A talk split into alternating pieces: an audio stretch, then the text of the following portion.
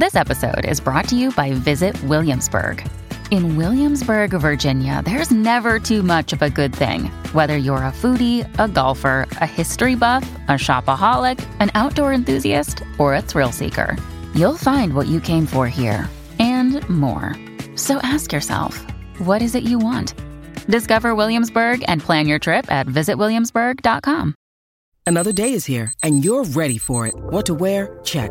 Breakfast, lunch, and dinner? Check. Planning for what's next and how to save for it? That's where Bank of America can help. For your financial to dos, Bank of America has experts ready to help get you closer to your goals. Get started at one of our local financial centers or 24-7 in our mobile banking app. Find a location near you at bankofamerica.com slash talk to us. What would you like the power to do? Mobile banking requires downloading the app and is only available for select devices. Message and data rates may apply. Bank of America and a member FDIC.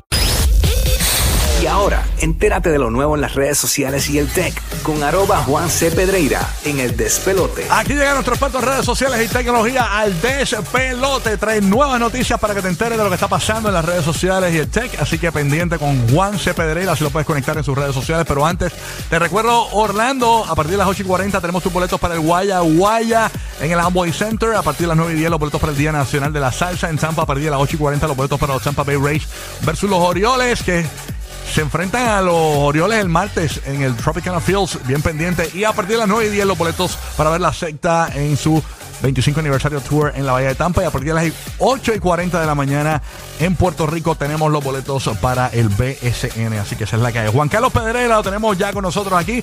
Buenos días, Juan. ¿Qué es la que está pasando, manín? Dímelo, Juan. Buenos Saludos, días. Buenos días. Bueno, este pasado mes de mayo, la gente de Netflix, eh, hemos comentado anteriormente cómo han estado tratando de caerle encima a aquellos que están compartiendo sus contraseñas de la cuenta de Netflix. Sepan que al parecer ha sido todo un éxito, ¿Oh, sí? según datos de esta semana de la firma Antena. Ellos han indicado a través de sus análisis que ha habido un incremento de casi en 100% en tan solo una semana en nuevos suscriptores para Netflix. Ahora, ¿qué va, qué va a pasar ahora 100 con. ¿Qué va a pasar? Perdón que te interrumpa y continúa de donde te quedaste. Ahora, ¿qué va a pasar con Prime? Por ejemplo, que se vaciló a Netflix poniendo un, un tweet viejo donde recordaban cuando Netflix decía amor es compartir el password. O sea, ahora que ellos ven que funciona, ¿qué va a hacer Prime? O sea, porque. Y, y- y las, com- y las compañías que tienden a emular a Netflix. Bueno, Prime está bajo una fuerte competencia, incluso el propio Walmart en los Estados Unidos ha hecho una alianza con Paramount Plus para incluir a través de su servicio de Walmart Plus este tipo de cosas. Y al parecer le está funcionando, así que Amazon tiene un problema en cómo tú incentivar a que pagues casi 139 dólares por el servicio de Prime, que incluye obviamente el servicio de, Prime Video. Bien competido este negocio porque el gran dolor de cabeza para ellos es conseguir ese contenido original que te diferencie en las plataformas. Una de las cosas que están haciendo servicios como Amazon y lo ha hecho Disney y también HBO y Netflix incluso es ofrecer servicios con publicidad pagada. Ya en los Estados Unidos está disponible lo que es Netflix con anuncios a un costo de $6.99. Al parecer hacen más dinero con anuncios que a través de suscripción. Pero recuérdate, también Prime tiene varias cosas. Primero todo, obviamente, la gente lo compra por la por, por todo el package de, de servicios que tienen. Y hay un rumor que ellos van a estar ofreciendo con el servicio de Prime telefonía. ¿O sí? O sea, que te ¿En podrían dar un equipo de lo que ellos tienen y entonces, pues, telefonía incluida con el servicio de Prime en algunos lugares en Estados Unidos. Así que. Wow, eso, eso es un correcto. monopolio. Eso ahí. sería un monopolio. Eso sería bien fuerte. Wow. Eso, eso ahí bueno, sí es que no al, break. al- al final del, al final del día lo que le llaman, lo que le llaman el bundle, ese paquete, la- mientras más cosas le puedas añadir, más atractivo haces todo esto. Dicen que también te van a regalar. telefonía. Te van a regalar una invitación a la boda de Jeff Bezos. O un paseíto, un paseíto en el Learjet. pan. Sí, sí. También, también. Él está. Él se- si uno ve las fotos de Jeff Bezos hace 20 años atrás, el hombre ha, ha sacado, está, está cortado, como dicen por ahí. Ahí le está metiendo. Sí, o sea, que sí. esa esa es la, la- la época esta cuando uno se, que te- se, está, se está haciendo viejo y dice, espérate, me tengo que poner buenote, viejo sabroso, antes de que perder todo lo que venga por ahí. Claro, nunca es tarde No, que. Dale, mis amores, que tú puedes. Oye, pero, pero eh, otra cosa de Netflix, aparte de los passwords, bien interesante, escuchen esto. Netflix está trabajando en el negocio de restaurantes. Se trata de un proyecto de restaurante tipo pop-up eh, que van a abrir ahora a finales de mes en la ciudad de Los Ángeles, llamado Netflix Bites. El concepto básicamente es una experiencia eh, de comida basado en diferentes programas, entre ellos lo que es Chef Table y también Iron Legend. Todo esto enfocado para darle obviamente promoción a sus programas de reality de cocina. Ah, ok, perfecto. Yo pensé que iban a tener como que platos así con nombres de serie. Por ejemplo, dame una lasaña de papel. Tú sabes. este, una cosa así. No, no, no, no. Son era. de los programas, son los programas de ellos. Sí. Eh, Aquellos que, aquellos que estén de visita por el área de Los Ángeles lo pueden encontrar cerca del centro comercial The Grove y el Farmers Market, que es un área bien popular ahí en, en Los Ángeles. También en esa misma zona de The Grove, ellos abrieron el año pasado su primera tienda, la tienda Netflix. Es la única que hay en los Estados Unidos y está ahí también en The Grove. Y aparte de esto, volvemos, Netflix está inventando en otras áreas.